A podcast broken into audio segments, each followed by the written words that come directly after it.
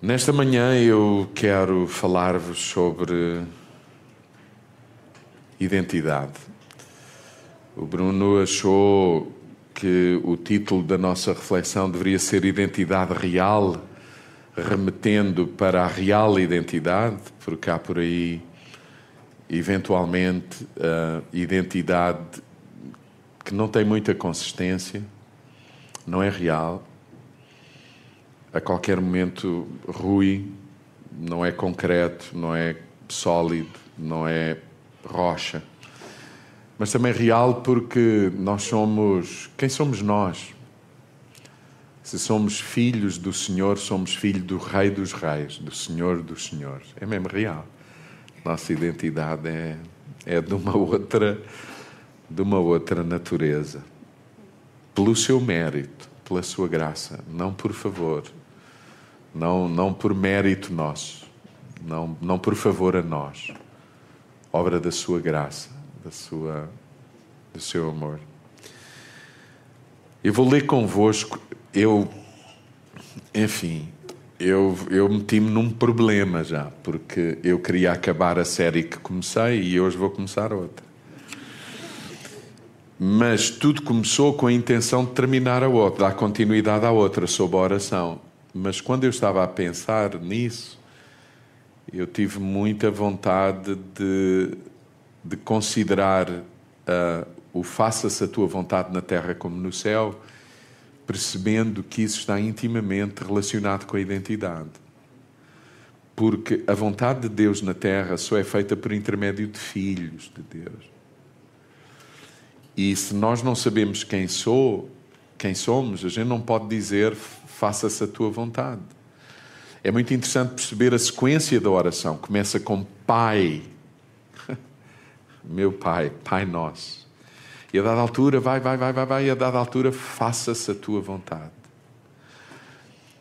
Uh, a vontade de Deus como o, o, o, o nosso propósito, a nossa razão de viver.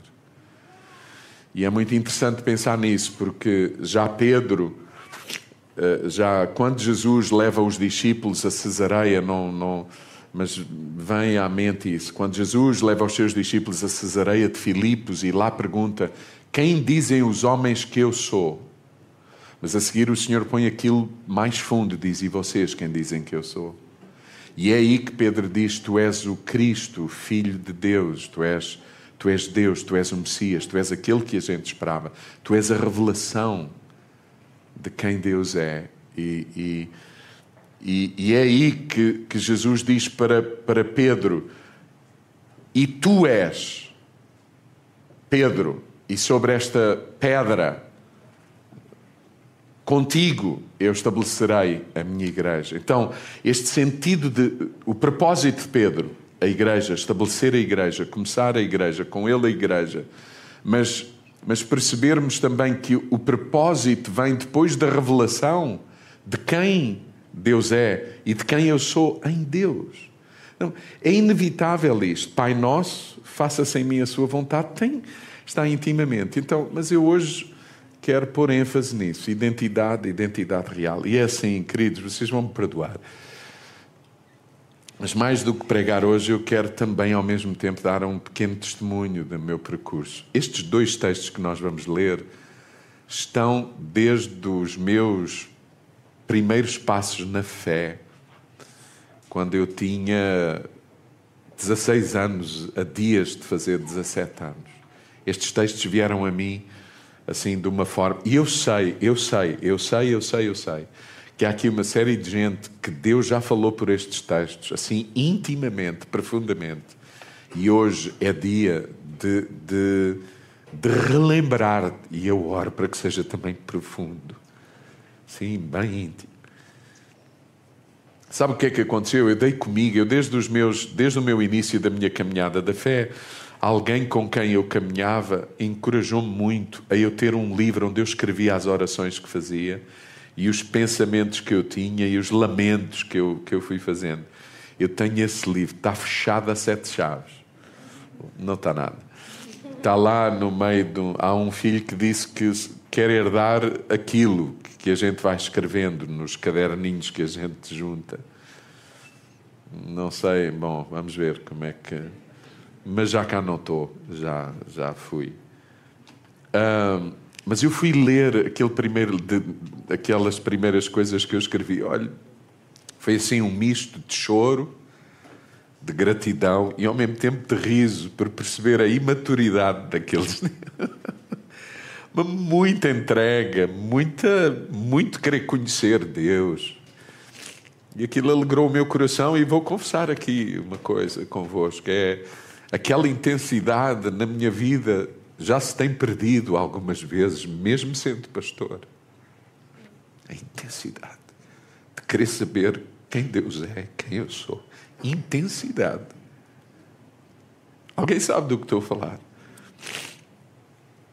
E eu lamentei isso diante de Deus e, e, e orei, Senhor, renova em mim essa, essa intensidade por estar perto, por saber quem eu sou, quem tu és. Porque eu vou dizer-vos assim: só quem está perto sabe quem Ele é e quem nós somos.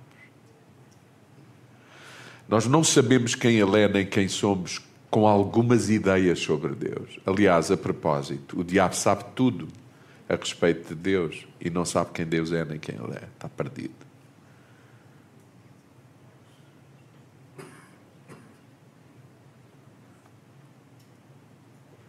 Não tem intimidade. Eu quero ler convosco dois textos que falam de identidade. Abra comigo em Jeremias, no capítulo ah, meio-dia 10, não é justo. Jeremias 1, depois eles põem o relógio mesmo aqui à minha frente, eles não, enfim. Os, Jeremias 1, versículo 4 a 5. Este relógio também funciona quando estão outros cá em cima. Não parece. Jeremias 1, 4 e 5 diz assim: Olha este texto maravilhoso. O profeta Jeremias tem este insight, esta revelação este entendimento. Diz assim: O Senhor dirigiu-me a seguinte mensagem: Antes de te ter dado a vida, eu já te conhecia.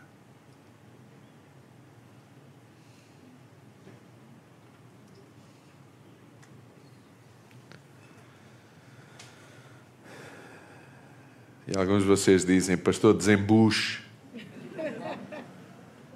O problema é que a gente precisa de parar ali. Olha o que Jeremias está a dizer.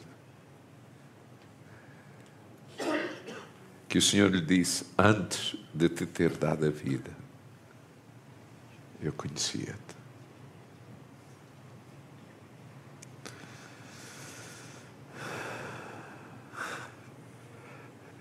Por outras palavras, porque é o que vem a seguir, vejam antes de a tua mãe te ter dado à luz, já eu te tinha conhecido e escolhido.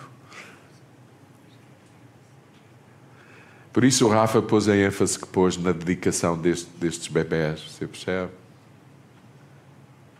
Jeremias está a ouvir a palavra do Senhor que a seguir lhe vai dizer assim: E eu já te tinha escolhido para seres profeta entre os pagãos. Mas está a ver, aqui o Senhor está a partilhar com ele o propósito da vida de Jeremias, mas antes vai-lhe dizer quem ele é.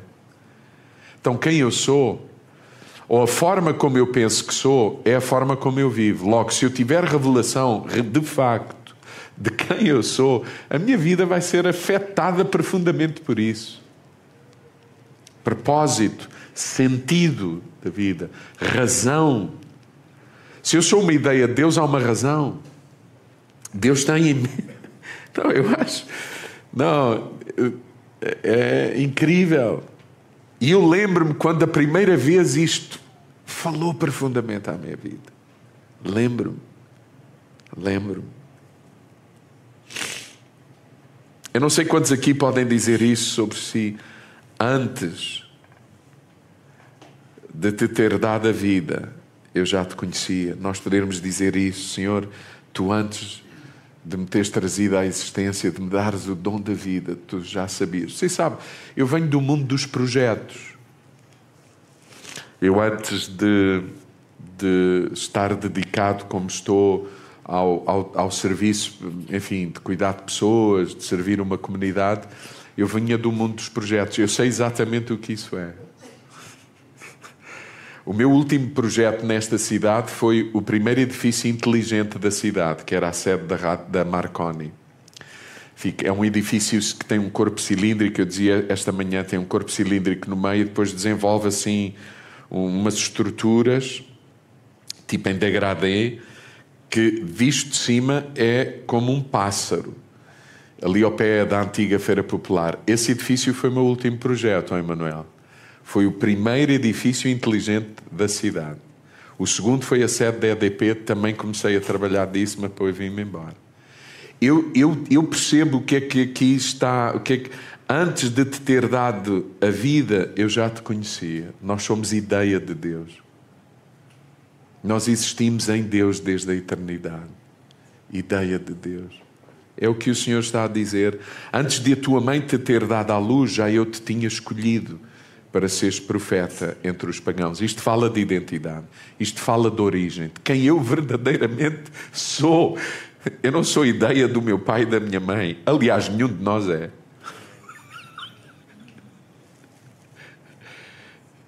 Os meus filhos são o melhor que eu podia ter, mas as minhas melhores ideias não os produziram. Eu só quis ter o que Deus me quis entregar ainda hoje. Há aí gente com bebés na mão que não saiu da barriga de algumas das mamães que o têm e dos papás que o têm. Eu quero dizer-vos quem esses meninos e essas meninas são ideia de Deus. E como o Rafa disse, no nosso meio não deveria haver confusão. Eles no futuro podem rebelar-se contra esse entendimento e revelação, mas que quando cheguem aos pais e à família, que ninguém duvide de quem eles são, mesmo a chorar por eles estarem a viver não de acordo com o propósito para o que eles foram criados mas que não haja em nós dúvida, desde logo pela forma como amamos e como lhes dizemos o que eles precisam de ouvir, em amor e com sensibilidade. Alguém entende o que eu estou a dizer?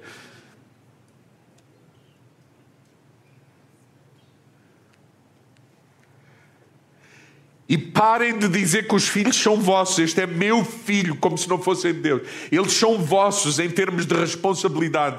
Mas antes de serem vossos, eram do eterno Deus.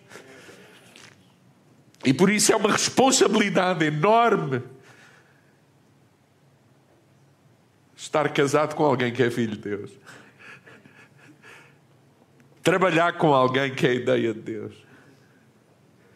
Esta semana ouvi alguém dizer: Desde que eu tive esse entendimento, pastor, a minha forma de lidar com a minha filha mudou.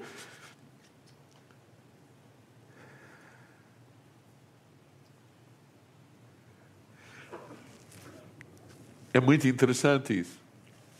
Jeremias tem essa revelação. Veja Davi, venha comigo. Salmo 139. Diz assim: ao diretor do coro, salmo da coleção de Davi. Talvez é por isto que Davi é um homem segundo o coração de Deus, porque ele tem entendimento de quem ele é. ele nasceu no coração de Deus. Alguém, alguém entende o que eu quero dizer? É isto para mim que ele que significa um homem segundo o coração de Deus. Olha, olha o que Davi, olha o entendimento, a revelação. Já agora quero dizer-vos assim, aquela palavrinha que diz lá em Jeremias, que está traduzida para português, antes de te ter dado vida eu já te conhecia, é a palavra no hebraico yadá. Sabe o que é que significa yadá?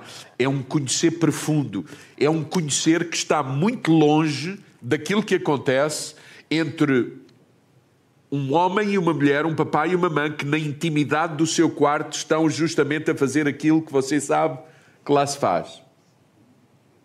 É uma palavra que não chega à dimensão do que acontece na intimidade de duas pessoas que se amam e que se entregam e que, e que são um só. É a palavra Yadá no hebraico que significa, é um conhecer profundo que tem efeitos profundos num e noutro. Antes de tu nasceres e da tua mãe te dar à luz, eu conheci-te, tu saíste das minhas entranhas. Coisa boa. Conhecer na Bíblia não é adquirir informação, é ser um com, é encarnar isso, é materializar, é ser um, é um encontro.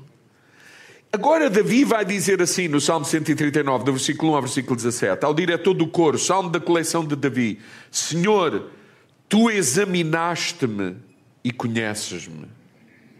Conheces todos os meus movimentos à distância. Sabes os meus pensamentos à distância, os movimentos, os pensamentos. Vês-me quando trabalho Vês-me quando descanso. Conheces todas as minhas ações, mesmo antes de eu falar. Mesmo antes de eu falar, tu já sabes o que eu vou dizer. Porque Ele conhece o coração. Ele conhece-nos. Ele conhece cada um de nós. Tu estás à minha volta por todo o lado, diz Davi. Colocas sobre mim a tua mão protetora, o teu conhecimento.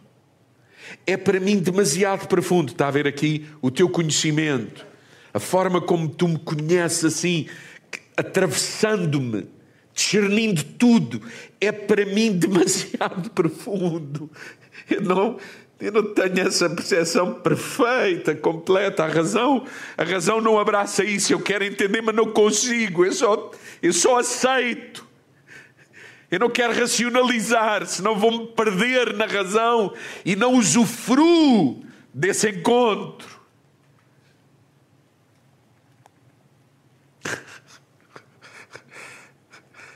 Está para além da minha compreensão. Onde poderia eu ir para escapar de ti? Para onde poderia fugir da tua presença? Se subisse ao céu, lá estarias. Se descesse ao mundo dos mortos, lá estarias também. Já que alguém pensou em desaparecer, há circunstâncias na vida em que a gente pensa nisso. Eu desaparecia. Desaparecias de quem? de toda a gente, mas não daquele que é o autor da tua vida, da tua existência. Ele, dele. Não dá.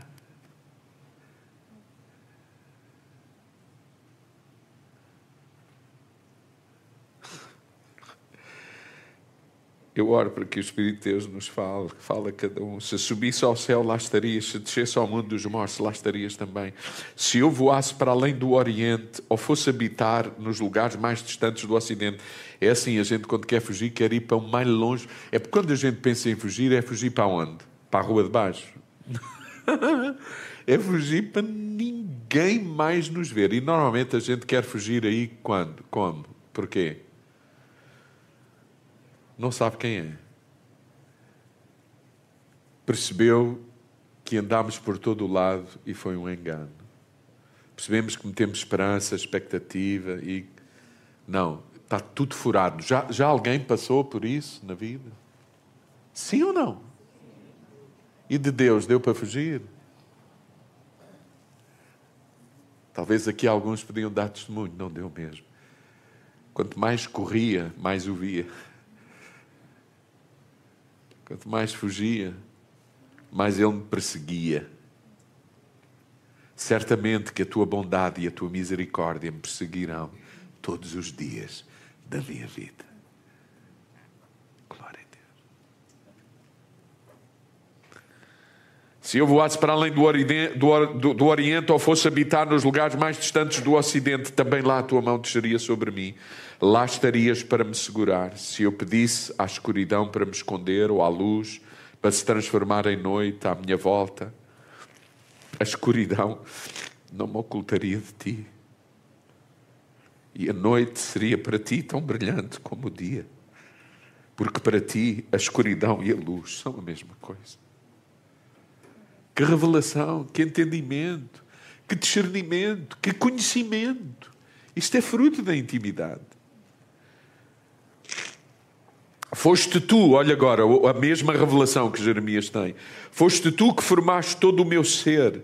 Formaste-me no ventre de minha mãe. Você sabe, este autor aqui, o Davi, é aquele menino, na fase da adolescência, que soube que o pai não o considerou.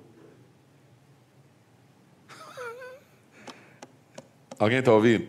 O Samuel vai lá à casa de Jessé, quer ungir o futuro rei porque tem discernimento, revelação, direção de Deus para ungir o futuro rei de Israel. Chega lá à casa e, e vai para. E o Senhor diz: Não, não é esse. Ah, não é, não é.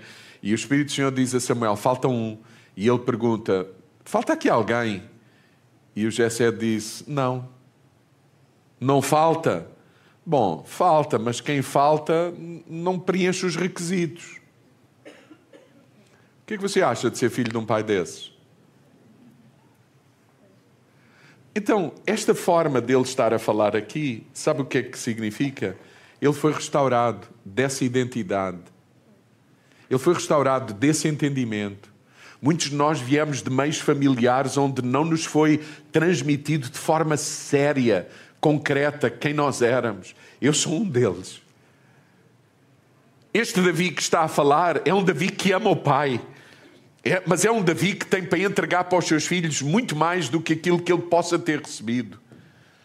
Aquilo que aconteceu na vida de Davi, na relação com o seu pai, foi transformado a partir do momento que ele percebeu quem ele era. Olha, olha o que está aqui a acontecer. Foste tu que formaste todo o meu ser, formaste-me no ventre da minha mãe. Louvo-te, ó Altíssimo, e fico maravilhado com os prodígios maravilhosos que são as tuas obras conheces intimamente o meu ser. Quando os meus ossos estavam a ser formados sem que ninguém o pudesse ver, porque não havia nem ecografia, nem raio-x, tu sabias como eu me estava a desenvolver. Ninguém sabia. Mas tu vias, dia a dia, segundo a segundo, os milímetros, o, a formação, tudo, o teu olhar estava lá, a tua presença estava lá. Eu acho isso.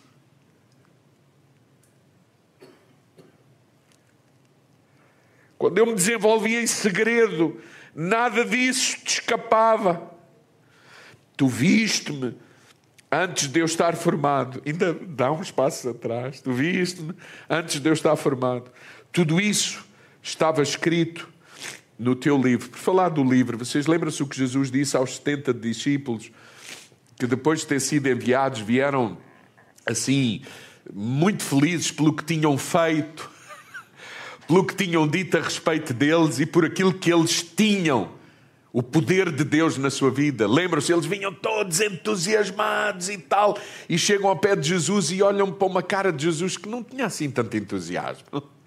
O Senhor diz assim para eles: Mas vocês estão assim tão entusiasmados pelo que têm, fizeram e dizem a vosso respeito? Eu oro para que vocês aprendam a ficar verdadeiramente entusiasmados, mas é por saber que o vosso nome está escrito nesse livro, onde todos os meus pensamentos a vosso respeito estão estabelecidos, ainda antes de cada um de vocês ser formado no ventre da vossa mãe. A gente alegra-se por quê? Com o quê? Aonde é que está ancorada a nossa identidade? Tudo isso estava escrito no teu livro, diz, diz. Não sou só eu que tenho livro, não somos só alguns de nós que temos livros, o Senhor também tem os seus livros. Onde está o nosso nome. Tinhas assinalado todos os dias da minha vida, antes de qualquer deles dias existir. Mas para mim, que preciosos são os teus pensamentos, ó Deus, que misterioso é o teu conteúdo. Estes textos remetem-me, como já vos disse, para o início da minha caminhada com o Senhor a partir de outubro de 1980. Foram dos textos primeiros a terem um impacto assim. Eu lembro como se fosse hoje. E fui lá aos meus, ao meu livro, um livro que anda por lá, e, e reler E justamente eu a perceber isso e a dizer: Senhor, faça-se a tua vontade. Senhor, eu quero saber qual é o propósito para a minha vida. Eu não quero viver em vão. Eu quero conhecer-te. Eu quero saber. Está lá. Foi fruto destes textos. Por isso foi inevitável quando eu pensei em identidade, pensar na minha história, pensar no meu percurso. Não estou a dizer que o vosso tem que ser como o meu. Estou a dar testemunho também do meu. Eu estava há dias dos meus 17 anos. Tinha 16 ainda na altura. Somente a partir dos sete comecei a congregar numa igreja e a ter contacto com a palavra de Deus. Aos 14 deixei de congregar. Nasci num contexto cristão evangélico, mas até então, até aos 16 anos, até 1980, depois de ter estado na igreja dos 7 ao 14, 7 anos, e ter estado cerca de dois anos e meio, quase três, fora sem comunhão, sem, sem ler a Bíblia, sem. Eu não tinha fé em Deus. Eu, eu acreditava na sua existência, temia-o, mas não o conhecia. Você está a ver eu usar a palavra outra vez? Não o conhecia. Não né? ouvi falar, estava, na, estava no aglomerado, gostava, achava as pessoas simpáticas, a minha avó, a minha mãe, achava bom, interessante, tinha temor. Eu lembro-me de estar onde não devia e, e lembrar-me aquilo que Davi está a dizer: ah, vai eu para onde for, tu estás lá. Eu lembro-me até às vezes de desejar que ele não tivesse para não ouvir a voz. Você sabe aqueles pais que dizem assim: há sítios onde tu vais que Deus não vai. Ainda bem que vai, mesmo nesses sítios onde ele não devia. Um pai não tem dúvidas de quem o filho é. E se a gente chora pelo filho que está em rebeldia, o Pai Celestial, a mesma coisa, está na porta a aguardar que ele regresse. E tudo no universo trabalha para que isso aconteça. Então, foi o que aconteceu comigo. Nunca tinha tido uma experiência de encontro, de conhecimento, de relação com o Senhor. Estes textos, que o Espírito Santo me falou por intermédio deles e a comunhão com irmãos, partilha com irmãos, foram determinantes no início da minha caminhada de fé. A revelação de Deus como um pai e de eu como um filho, um filho amado, foi determinante para o meu percurso, até porque eu venho de uma família bem disfuncional, de um pai que me abandona. Eu não estou a falar aqui gente que sabe, conhece a minha intimidade. Eu não tenho ressentimento nem amargura com o meu pai. Está perdoado, eu converso com ele, eu quero abençoá-lo, quero amá-lo e tenho a esperança, a esperança, a esperança de que, de que quando ele se encontra com Deus, a vida dele é verdadeiramente transformada e eu quero ser instrumento de Deus para esse encontro, para que ele veja Deus na minha vida. Mas eu venho desse, eu, é, é a minha história, faz parte do meu percurso. Mas esta revelação mudou radicalmente a minha vida, o meu entendimento, e tem sido um processo. Eu hoje quero falar sobre identidade. Deixem-me fazer uma pergunta. Neste sentido da identidade, se hoje tivéssemos a oportunidade, cada um de nós subir aqui ao palco e responder esta pergunta: quem sou eu? O que é que cada um de nós diria? Diria o que Jeremias disse, o que Davi disse. O que é que nós diríamos de nós?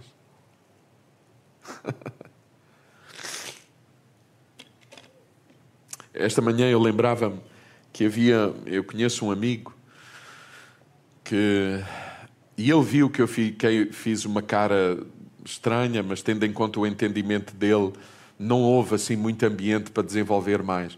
Ele estava a encomendar cheques no banco e de lá do outro lado disseram: Como é que quer que venha o seu nome no cheque? Ele disse: Faz favor de pôr doutor. Sabe, neste país somos todos doutores. A gente estuda três anos, tira uma, uma licenciatura e, e, temos todos que ser doutores. Noutros quadrantes aí da Europa. Olha, se vocês querem ver a Isabel feliz, chamem-na de pastora.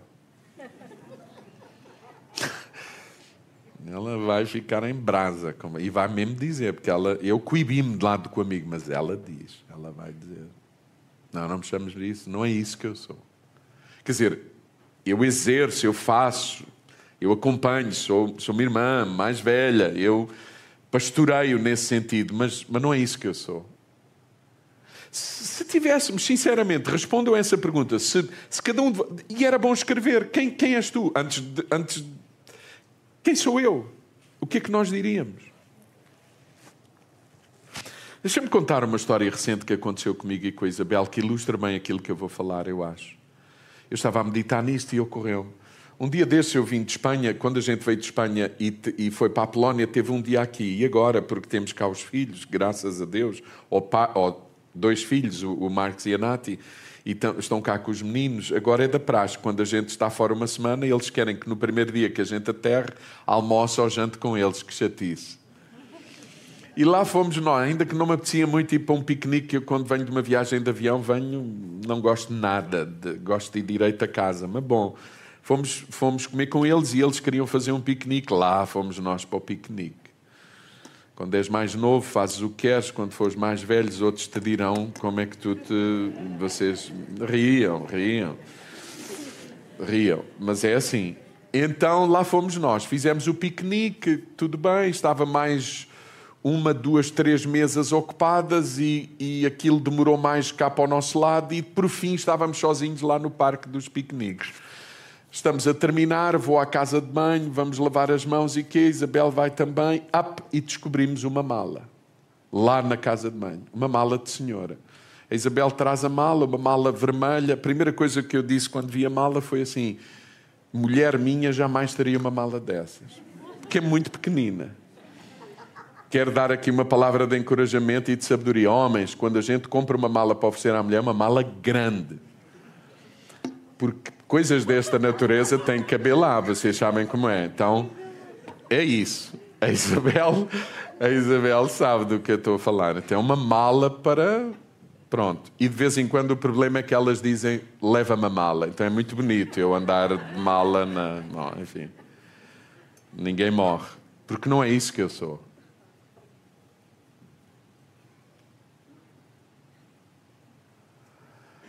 Bom, fomos ver a mala, porque queríamos perceber. A Isabel diz logo: já sei de quem é a mala.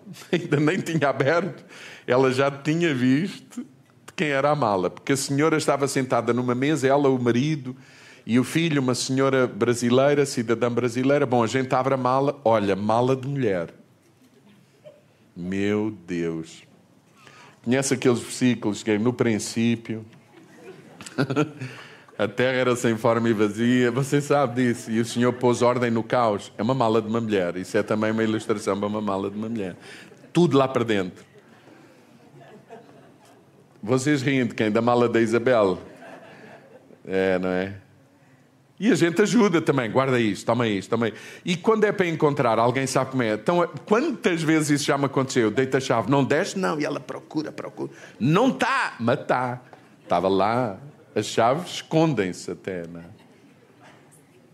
Bom, a gente viu a mala e remexemos aquilo tudo. Tinha muito papel, meu senhor.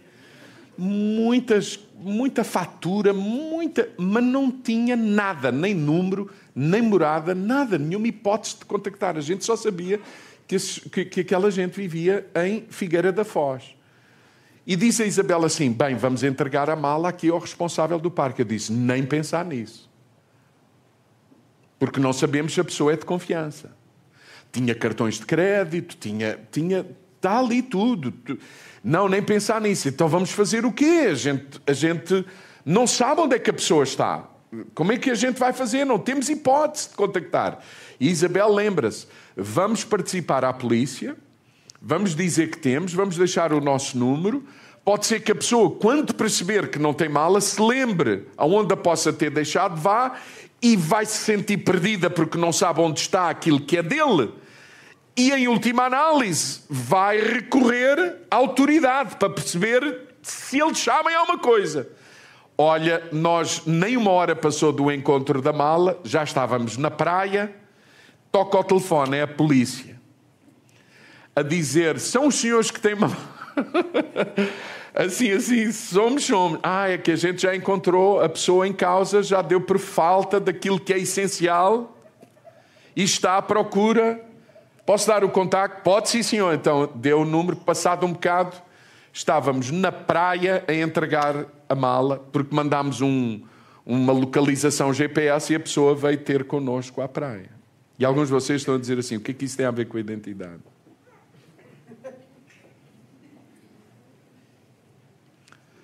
É porque, infelizmente, nem todos estamos a viver de acordo com a identidade, porque a perdemos no processo de viver e da vida, algures. E é algo tão precioso que deve ser guardado. E é algo tão precioso que alguém tem que saber aonde é que está verdadeiramente aquilo que para nós é precioso e essencial.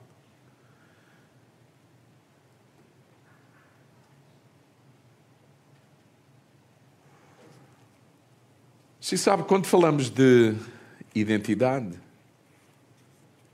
responder a esta pergunta: quem sou eu?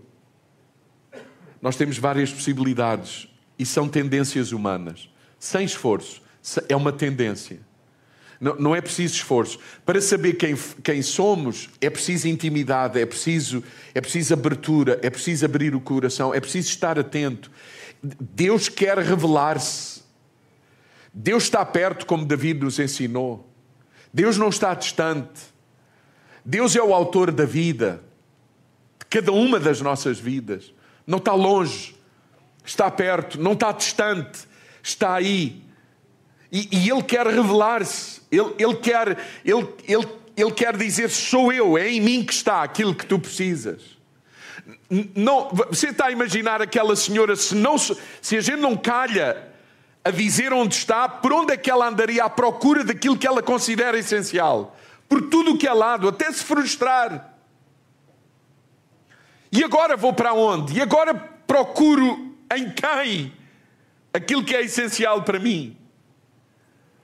Quando nós pensamos nisto, quem sou eu? Sabe qual é a possibilidade que, que aquilo que mais acontece com todos nós, seres humanos distantes, do Criador é isto: possibilidades. Eu sou o que eu faço. Eu sou o que eu faço. Eu sou o que eu faço. Quantos de nós procuramos a nossa identidade naquilo que fazemos? E é interessante perceber isso quando faço algo bom, algo bem, algo bom, algo com sucesso. Quando assim é, sinto-me bem comigo mesmo. Então eu digo, eu sou aquilo que eu faço. Sou um bom, sou reconhecido, sou isto, sou aquilo. Mas sabe, essa coisa de ser bom tem sempre muito que se lhe diga. Porque nós somos bom por comparação. Nós somos melhor do que alguém. O problema é quando alguém é melhor do que nós. E alguns estamos a viver isso já na pele. Muitos de nós, mesmo no meio onde estamos, chegamos lá como os maiores, mas o problema é que alguma. O problema é assim, faz parte da vida. Há outros com mais formação, com mais isto, com mais aquilo, que chegaram, ocuparam um lugar e tu foste à tua vida, foste descartado. Eu sou o que eu faço. Eu sou o que eu faço até tudo correr bem. O problema é quando as coisas não correm bem. O problema é quando eu tenho um burnout, o problema é quando eu tenho um esgotamento, o problema, o problema, o problema é esse, é, é que se a minha identidade está no que eu faço, quando eu deixo de fazer aquilo que faço, seja por que razão for, ou alguém que faz melhor do que eu e sou substituído, aonde é que está a minha identidade? E agora quem sou eu? E agora onde é que eu encontro aquilo que é essencial para mim? Eu pensava que era aqui. Eu pensava que era por aqui. Isto já para não falar da velhice. Porque se a minha identidade está naquilo que eu faço, o que é que vai acontecer quando eu deixar de fazer?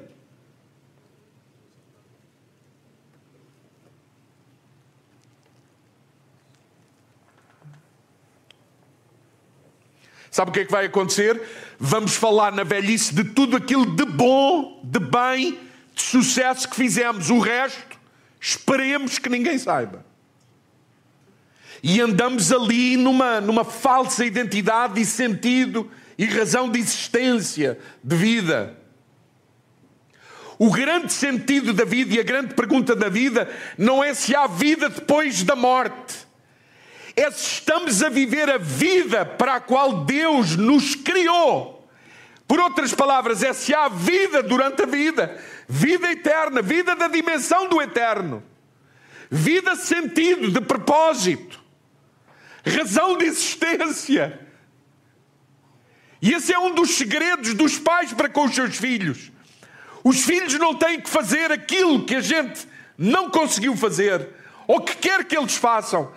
Se nós temos discernimento de que os filhos são ideia de Deus, o nosso, o nosso, o nosso A nossa participação é entender isso, discernir isso, discernir os dons, as sensibilidades, encorajar, lembrar quem eles são. E se, se por alguma razão vão no caminho que não era bem o caminho, não morreu ninguém. Cá estão os papás para dizer: Filho, não tem problema. Aquilo que a gente quer é que tu encontres, que tu, que tu cumpras o propósito, a vontade de Deus, de acordo com os dons, sensibilidade da tua natureza. Você sabe, eu conheço uma senhora, uma mulher, que no fim do seu curso pegou no seu diploma, entregou-o ao pai e disse: Aqui tens aquilo que tu querias ter, mas que, como não conseguiste ter, a tua filha teve por ti, é teu, mas não é meu. Porque não é isso, não tem nada a ver comigo.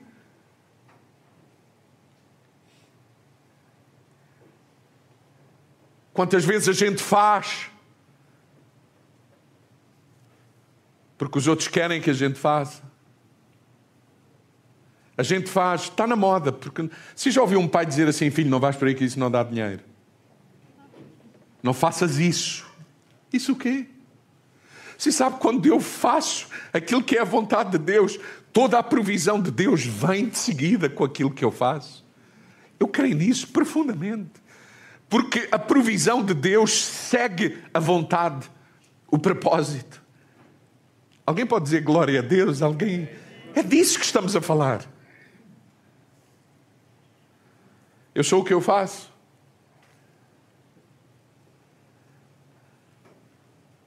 E eu vou dizer-vos já agora, é uma coisa bem complexa.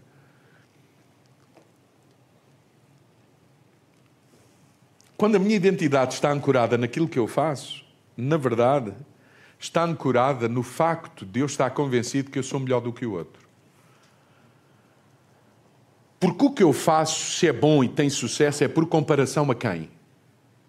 A quem, digam lá comigo. A quem não tem, a quem não faz, a quem não é tão bom como eu. E isso fala muito daquilo que está no coração do homem. Mais do que fazer a vontade de Deus, entre nós nos acharmos superiores uns aos outros. E já viu onde é que vai parar uma vida que tem a sua identidade ancorada num entendimento de superioridade em relação aos outros. Desde logo, não só não se respeita a si, não só não respeita a identidade, a ideia de Deus a seu respeito, como não respeita ninguém, a identidade do outro, quem o outro é. Você sabe quem o outro é? É uma dádiva de Deus também. É uma ideia de Deus também. Logo, a forma como lidamos uns com os outros está em causa quando eu não vivo de acordo com o entendimento e revelação de qual é verdadeiramente a minha identidade quando ela está ancorada àquilo que eu faço. Você já ouviu alguém dizer assim: não tenho valor nenhum porque não faço nada? Já ouviu alguém dizer assim: ai, sinto-me tão desconfortável, não estou a fazer nada, não, parece que não. Alguém, alguém sabe? Se sabe como é que começou o primeiro dia do ser humano? A fazer nada. E eu ouvir: Tu és o meu filho amado em quem eu tenho muito prazer. Foi o primeiro dia de existência do ser humano na criação, em Gênesis. Não foi. Ele, ele não foi fazer para ser. Ele soube quem era, para a partir de quem era, poder exercer aquilo para o qual Deus o tinha criado estabelecer na terra aquilo que era a sua vontade. E ainda hoje, a oração ensinada por Jesus a todos nós é: faça-se na terra a tua vontade, como é feita no céu. Então eu não faço para ser, eu faço porque sou. É tão libertador isso. Segundo aspecto, possibilidades de podermos dizer quem sou. Eu sou o que se diz de mim. E, na verdade, o que se possa dizer a nosso respeito tem valor e força. Quer dizer, não há aqui ninguém que tenha um prazer em saber que se diz o que. Enfim. Mas não é isso que estamos a falar agora. É.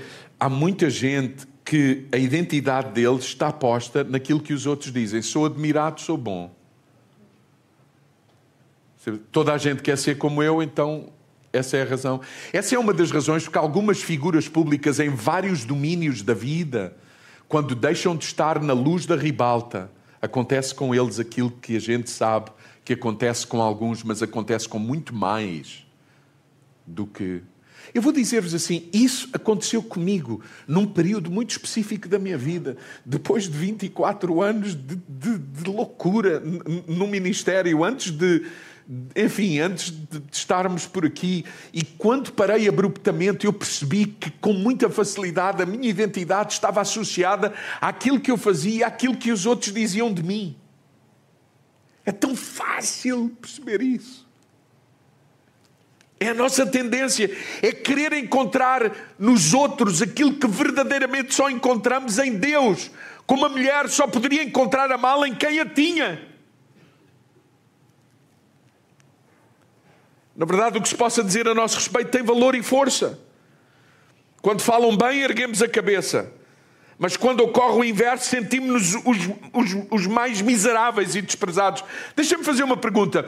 Um elogio põe-nos a viver o melhor dia da nossa vida? Uma palavra menos agradável põe-nos a viver o dia mais miserável da semana? Isso significa que a nossa identidade não está onde deveria estar.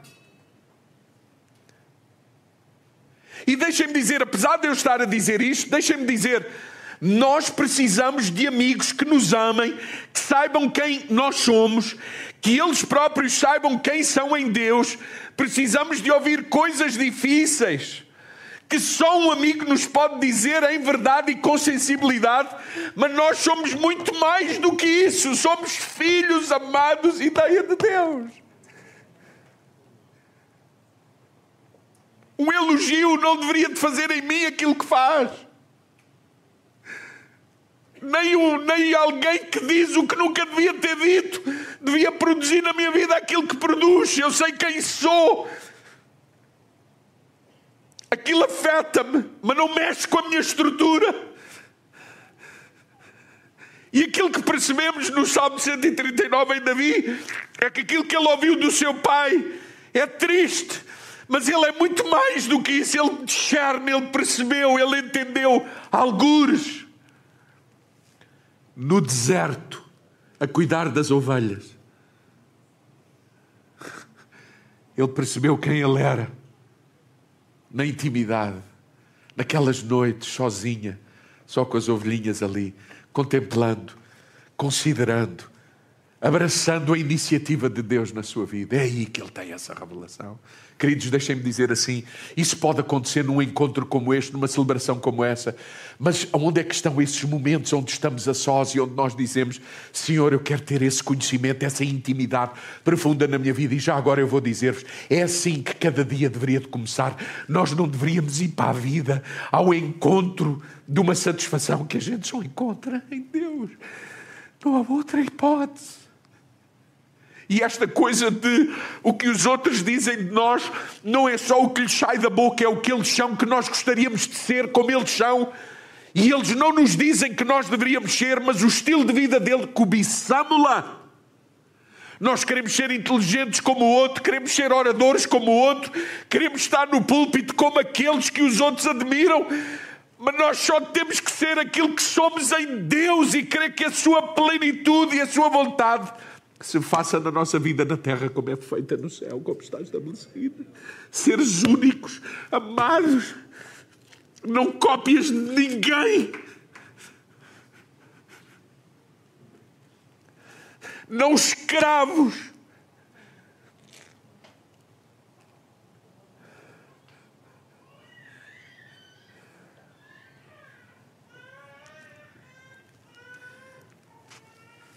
Eu sou o que se diz de mim. É a nossa tendência. E sabe qual é o mais grave? É que algumas vezes o que nós dizemos de nós mesmos é aquilo que a gente ouviu. Não prestas para nada, não és ninguém. Eu já, este, nestas últimas semanas, tenho dito a vários filhos, homens que felizmente eu tenho idade para ser pai deles. E nesse estatuto de ser, ter idade para ser pai deles, eu já disse a alguns desses homens, especialmente homens, em nome do teu pai e de todos os pais na terra, perdoa-me. Tu és muito mais do que aquilo que o teu pai te disse ou não disse que tu eras por omissão. Tu és o filho amado de Deus em quem Ele tem muito prazer. Perdoa-me em nome do teu. E sabe porquê que o pai e os pais não têm coragem de pedir perdão aos filhos? Porque nem eles sabem quem eles são. Talvez o filho, sabendo quem ele é, revela ao pai de quem o pai é filho também. Logo descubram que somos os dois irmãos em Cristo. Faz algum sentido o que eu estou a dizer? Só alguém que tem revelação quem é pode dizer ao outro quem o outro é. Outra tendência, quando a gente pergunta quem sou eu, é eu sou aquilo que tenho. Mas nós já, já com facilidade, pá, salta logo para carro, casa, calma. Isso é muito óbvio. Isso é muito óbvio. Mas olha isto. Sou cidadão do primeiro mundo, é o que eu tenho. O meu bilhete de identidade e o meu passaporte não diz que eu sou líbio não diz que eu sou sauari. Isso é o que eu, isso é o que eu tenho. Você sabe, nós já esquecemos que nascemos onde nascemos. Não foi uma escolha nossa. Se nós tivéssemos nascido nos quadrantes onde outros existiam, aonde é que nós andaríamos? Como, como viveríamos? Quereríamos como em quem? Eu sou aquilo que tenho tenho bons pais. Você sabe, é ótimo ter bons pais. Mas quando os pais morrem, quem sou eu?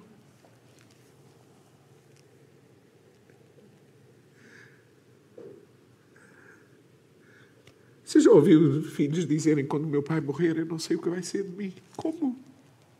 Quando o pai morrer, nós vamos chorar, vamos ficar tristes, vamos lamentar, vamos lembrar muita coisa boa, vamos lembrar coisas que não. Mas no fim de toda a história, eu tenho que lembrar quem eu sou. Eu sou o filho amado de Deus, ideia de Deus. E isso tem que estar presente na nossa vida.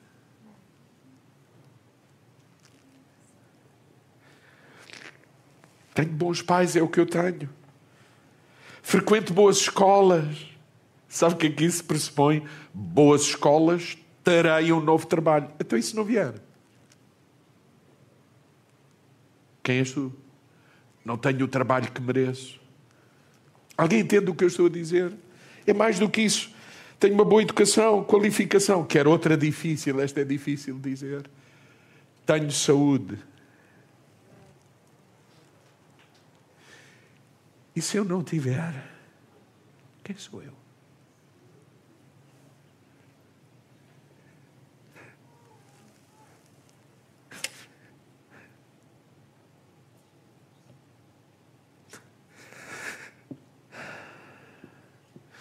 Você já disse assim. Você já disse sobre uma mulher grávida. Quando ela está grávida e a gente pergunta é menino ou menina. E os pais dizem assim: o que importa é que venha saudável.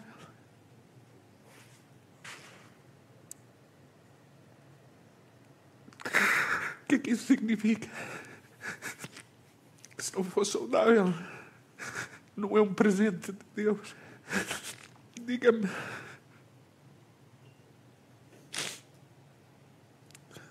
Alguém está a ouvir o que eu estou a dizer? Como é que a gente acolhe?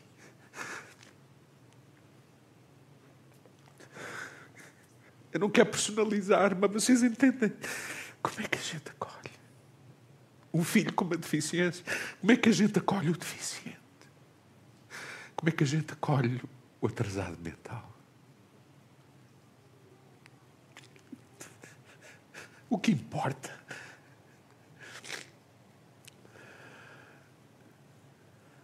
Sabe, se alguém diz o que importa é que ele venha saudável, o que estamos a discernir é que talvez aquela criança, como o pastor Paulo Júnior diz, chegou no endereço errado.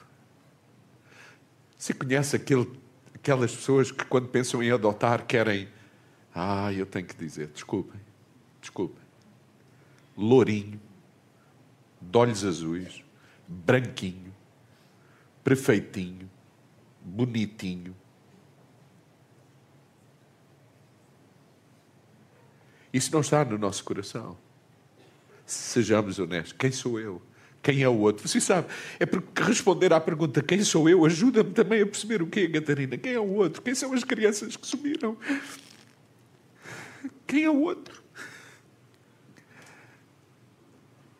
É por isso que o texto bíblico fala da importância de conhecer que somos amados, para nos amarmos e para amar. Não, não há outro caminho. Então, esta coisa de ter saúde, mas se assim não foi, ou se não é o caso, ou se as coisas mudam, como é que é? Onde é que está a nossa identidade? Estou no meu país, mas tenho que fugir, como acolhemos recentemente tanta gente da Ucrânia, eu tenho essa cidadania, mas não posso viver sequer na minha terra. Quem sou eu? Não encontro trabalho como eu gosto e como estou preparado e, e, e formado para. Quando adoeço, fico limitado, mas fico com saúde, mas perdi a saúde. Quem sou eu? Alguém entende o que estou a dizer? Isso pode acontecer.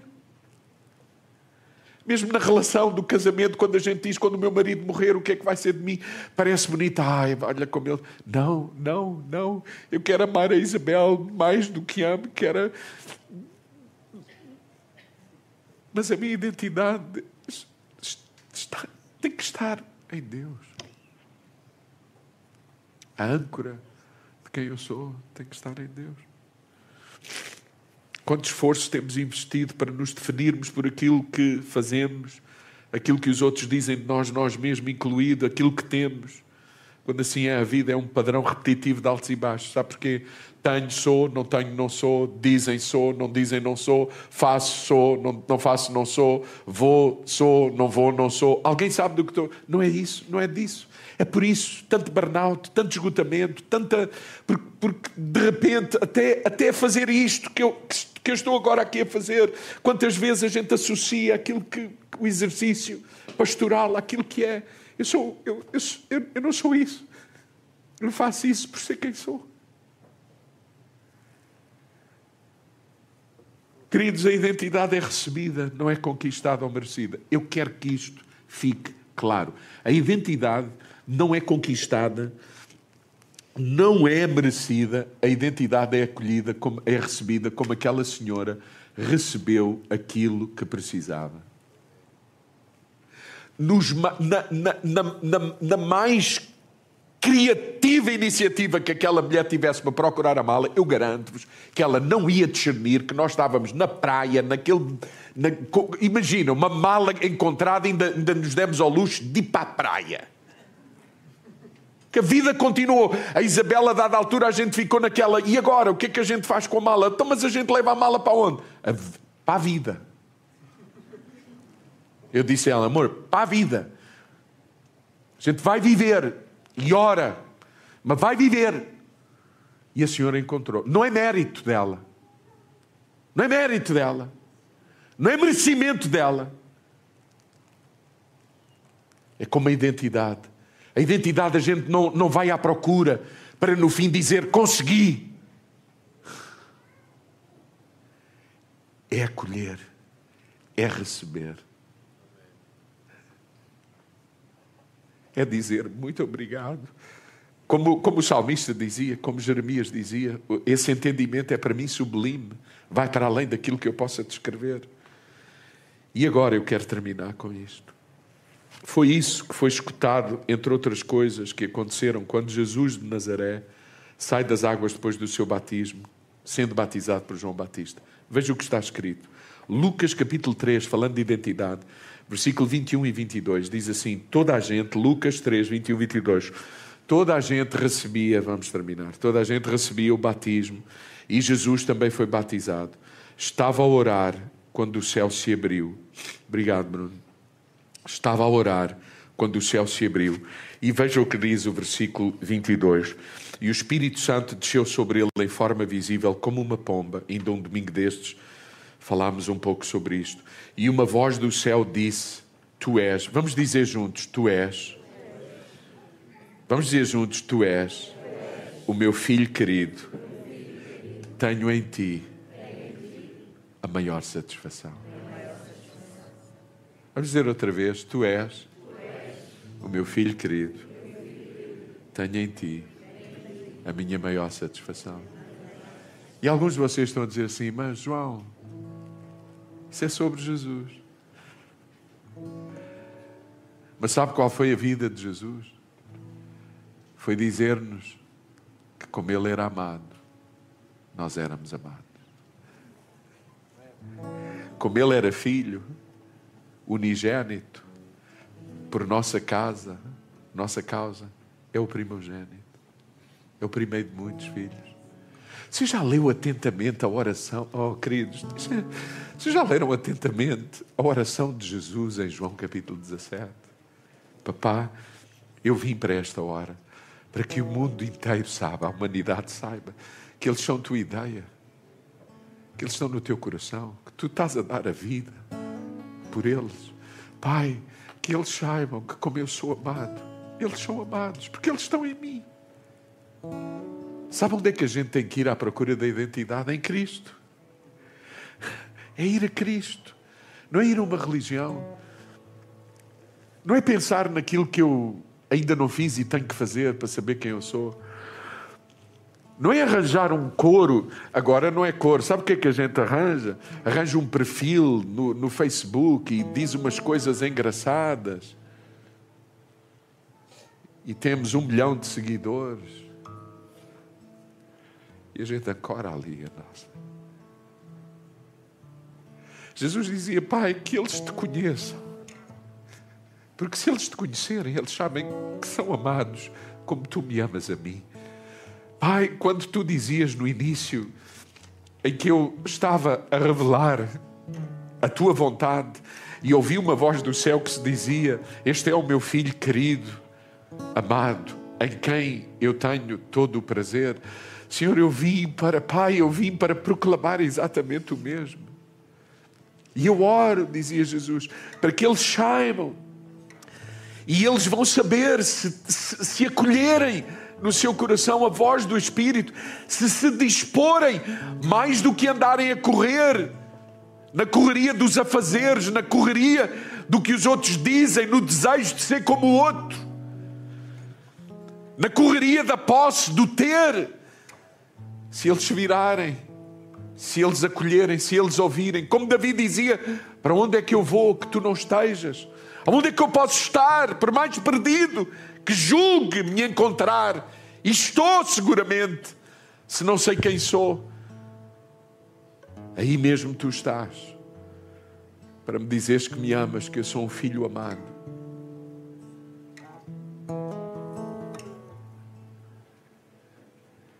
Há aqui pessoas que são adotadas, foram adotadas na família. Quero dizer-vos assim: não foste tu apenas que foste adotado, os meus filhos eu adotei-os todos. Eles não são aquilo que eu queria que eles fossem. Aliás, na minha maior imaginação, nunca pensei ter nenhum dos filhos como tem. Nunca. Ainda hoje olho para eles e digo: Uau! Uau! Não, sabe, eles não cumpriram uma cartilha, ideia de Deus. Sabe o que é que aconteceu quando eles nasceram na maternidade? Eu cheguei lá e disse: Tu és meu, vou amar-te, eu vou adotar-te, eu vou assumir a minha responsabilidade.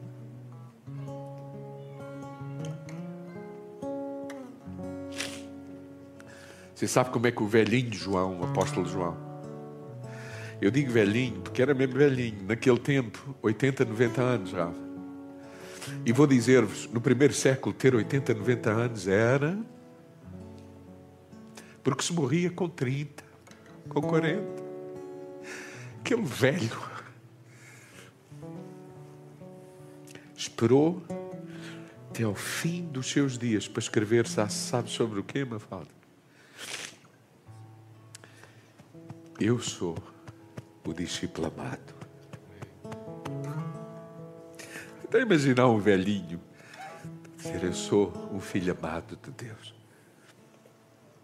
Você sabe como é que ele se apresenta a si mesmo? Se João estivesse nesta plateia e eu tivesse perguntado, se vocês tivessem a oportunidade de subir e falar em quem eu sou, João não tinha dúvida. João subia aqui e dizia assim: Quem eu sou? Filho amado. E tudo o que acontece na minha vida Vem dessa fonte. Que seja isso que nos move.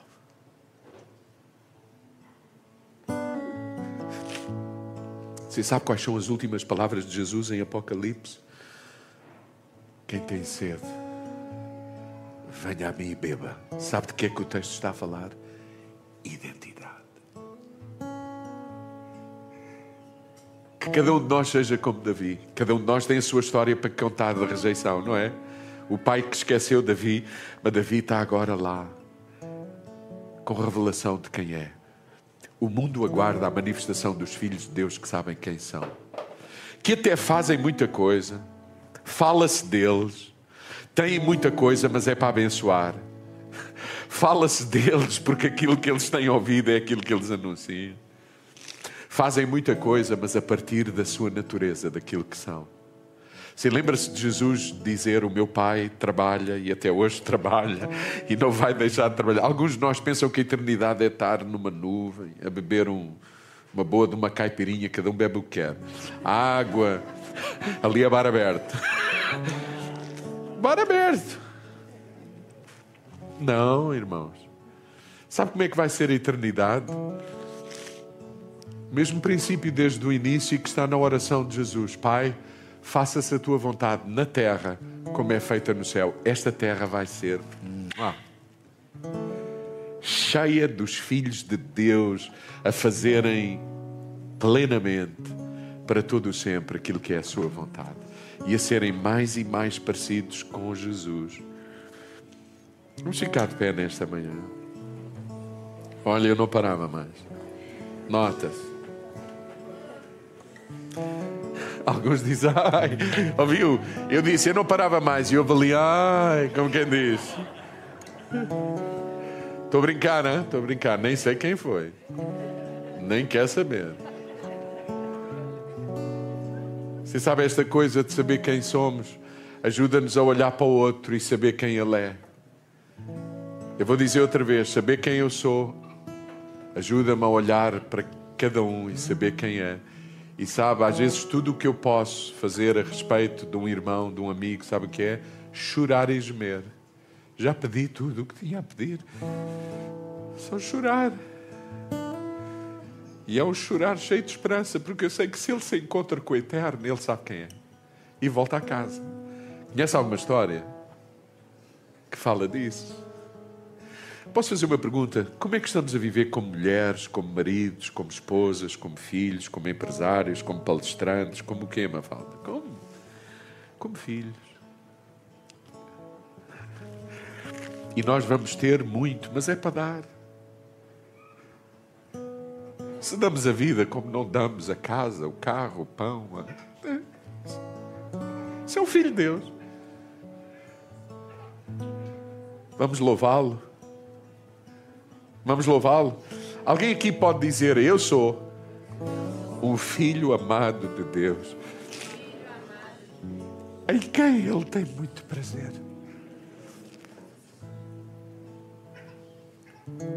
Estou a falar de ti. Eu sou, vamos dizer, eu sou uma filha amada, em quem o Pai tem muito prazer. Então vão e façam Vão e deixem que falem de vocês. Vão e tenham para dar. Amém? Vamos louvar.